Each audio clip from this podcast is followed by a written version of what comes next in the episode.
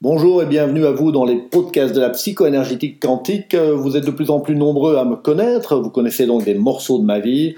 Vous savez que j'ai été kiné, puis ostéopathe, très tôt initié au bouddhisme tibétain, puis j'ai suivi pendant euh, des années et des années une multitude de stages en développement personnel avant de devenir animateur, formateur, etc. Jusqu'au jour où j'ai découvert la psychoénergétique quantique avec le système PIT en Serbie, je l'ai importé en francophonie, et puis j'ai fondé une académie internationale en ligne pour diffuser ces nouvelles méthodes plus largement à travers le monde. J'ai donc fait le choix de quitter tout ce que j'avais en Belgique pour partir vivre autrement au Portugal, pas loin de l'ashram euh, du maître de l'Advaita Zen Muji, et on m'a traité de fou en Belgique. Comment est-ce que tu peux être ostéopathe en profession libérale, etc. et quitter tout ce que tu avais déjà construit là-bas, une vie toute tracée, confortable, etc. Donc, à la base, ça n'était pas juste un rêve perso, il incluait également ma compagne de l'époque, il incluait également les plus jeunes éléments de ma famille.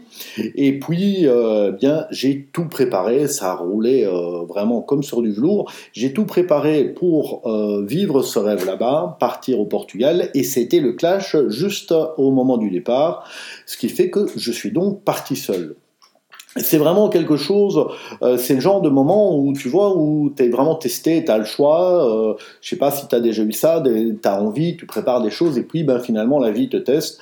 Donc euh, tu peux tout arrêter, tu peux revenir en arrière et rester dans ta petite ou dans ta large zone de confort.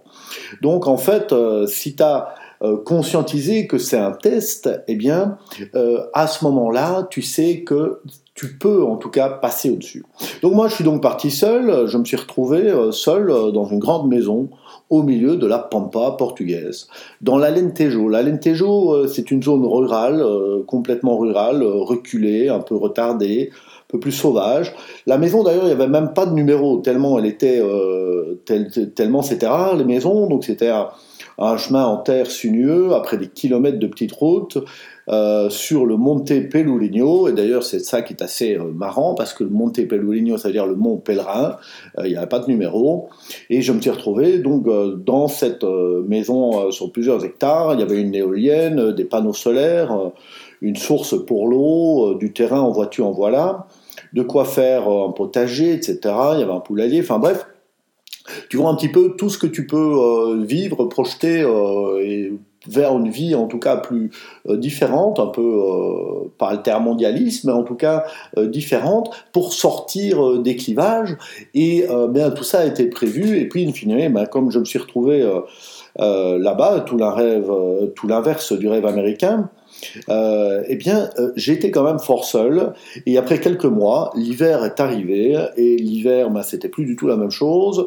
Et donc, j'ai décidé de faire un switch total et de devenir digital nomade. C'est un nouveau type de mode de vie qui n'existait pas il y a 10 ans. Un mode de vie qui te permet, en gros, euh, si tu as un, un, business sur Internet, si tu es en tout cas connecté, tu peux euh, travailler partout dans le monde. En gros, ça a été popularisé par Tim Ferriss, euh, la semaine de 4 heures, tu vois, euh, qui a qui, qui était un best-seller, notamment dans le New York Times. Il y a pas mal de personnes qui ont mis en pratique ce qu'il disait et qui ont pu aussi expérimenter, explorer ce genre de vie, donc des voyages. Alors évidemment, ben, c'est pas si évident qu'on ne le pense parce que tu te mets en danger, tu, la structure n'est plus du tout pareille tu peux être aussi dans le plaisir un peu de vacances permanentes, avec toutes les dérives que ça peut comporter. Et puis, euh, euh, c'est quand même un, gros boulot, il faut, savoir, euh, il faut savoir gérer ça. La leçon positive, c'est que la stabilité et l'ancrage, tu dois le trouver à l'intérieur de toi, à l'intérieur de soi-même, c'est comme ça, et plus dans les éléments extérieurs. Donc beaucoup pourraient croire que c'est facile, mais ça ne l'est pas. C'est un peu un, autre type de chemin initiatique euh, qui est vraiment dans la matière. Bref, je ne vais pas te raconter toute ma vie, mais j'ai donc choisi d'être SDF. Alors, pas le SDF que tu crois ou qu'on se représente souvent dans sa tête, hein, sans domicile fixe, Perso, j'avais des points de retour euh, au Portugal, etc. Mais j'avais minimalisé euh, ma vie au maximum, évidemment. Donc euh, j'avais légué tout ce que j'avais, frigo américain, watching machine, électro, meubles, canapé, filles, vidéo. Enfin bref, la totale, plus qu'un sac, un sac avec mon ordi, mon, mon, smartphone, des vêtements, basta. Et donc j'ai laissé tout ça derrière. Et euh, mon choix, c'est de devenir, euh, j'ai pas SDF comme on l'entend, mais sans dogme futile. Sans dogme futile, SDF sans dogme futile. Alors je vais t'expliquer, en fait, euh, chacun d'entre nous, on est en fait bourré de dogmes. Pas que des dogmes religieux ou philosophiques uniquement, non, non.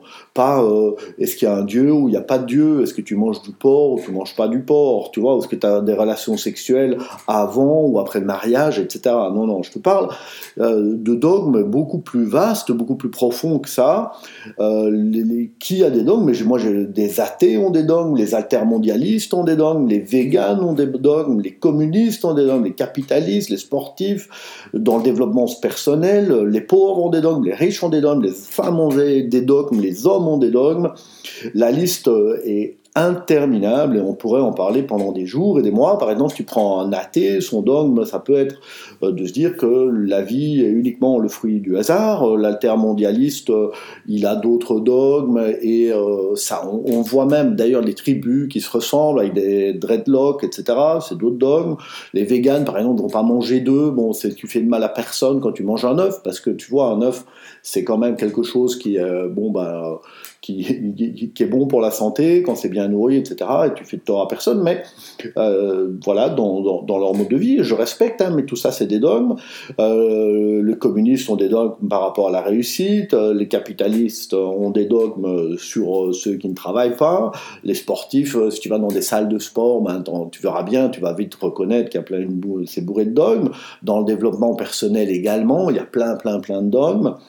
Les pauvres ont des dogmes sur les riches, les riches ont des dogmes sur les pauvres, les femmes sur les hommes, les hommes sur les femmes, les femmes sur elles-mêmes et comment elles doivent se comporter, les hommes également par rapport à une femme, etc. Donc bref, les dogmes, on en est bourré et euh, bah, peux en avoir au niveau de l'amour, comment le partenaire devrait se comporter et il tient à moi si il se comporte comme ça, comme ça ou comme ça. On peut avoir également euh, des dogmes sur le bonheur, hein, on a des images préfabriquées du bonheur, tout ça c'est des dogmes, euh, plein de dogmes sur l'éveil, des trucs incroyables. Moi j'ai entendu une amie, pourtant qui travaille dans le, en psycho-énergétique, pas quantique, mais en psycho-énergétique, qui, qui euh, avait rencontré un maître spirituel qui avait ses travers aussi, mais parce qu'il avait dans son esprit, parce qu'il avait un gros ventre, ben, il ne pouvait pas euh, toucher l'éveil, tu vois. Euh, ou quand un être éveillé, c'est jamais en colère, ou qu'il doit porter tel type de vêtements, enfin bref, etc. Il y a des dons sur la réussite, enfin il y a plein de trucs, plein de trucs, plein de trucs. Et moi, ce que je dis de tout ça, c'est que la maladie mentale de l'être humain, c'est les dogmes. Les dogmes, c'est la maladie mentale de l'être humain ce que j'ai observé, c'est que tu n'as pas besoin de suivre les dogmes d'une religion ou d'un courant de pensée, tu te les fabriques tout seul. Bien sûr, on a aussi une multitude de dogmes qui sont affusés par la société, par la pub, par le cinéma, par le JT, par la famille, etc. Mais même s'il n'y avait pas tous ces dogmes-là, on se les fabrique tout seul.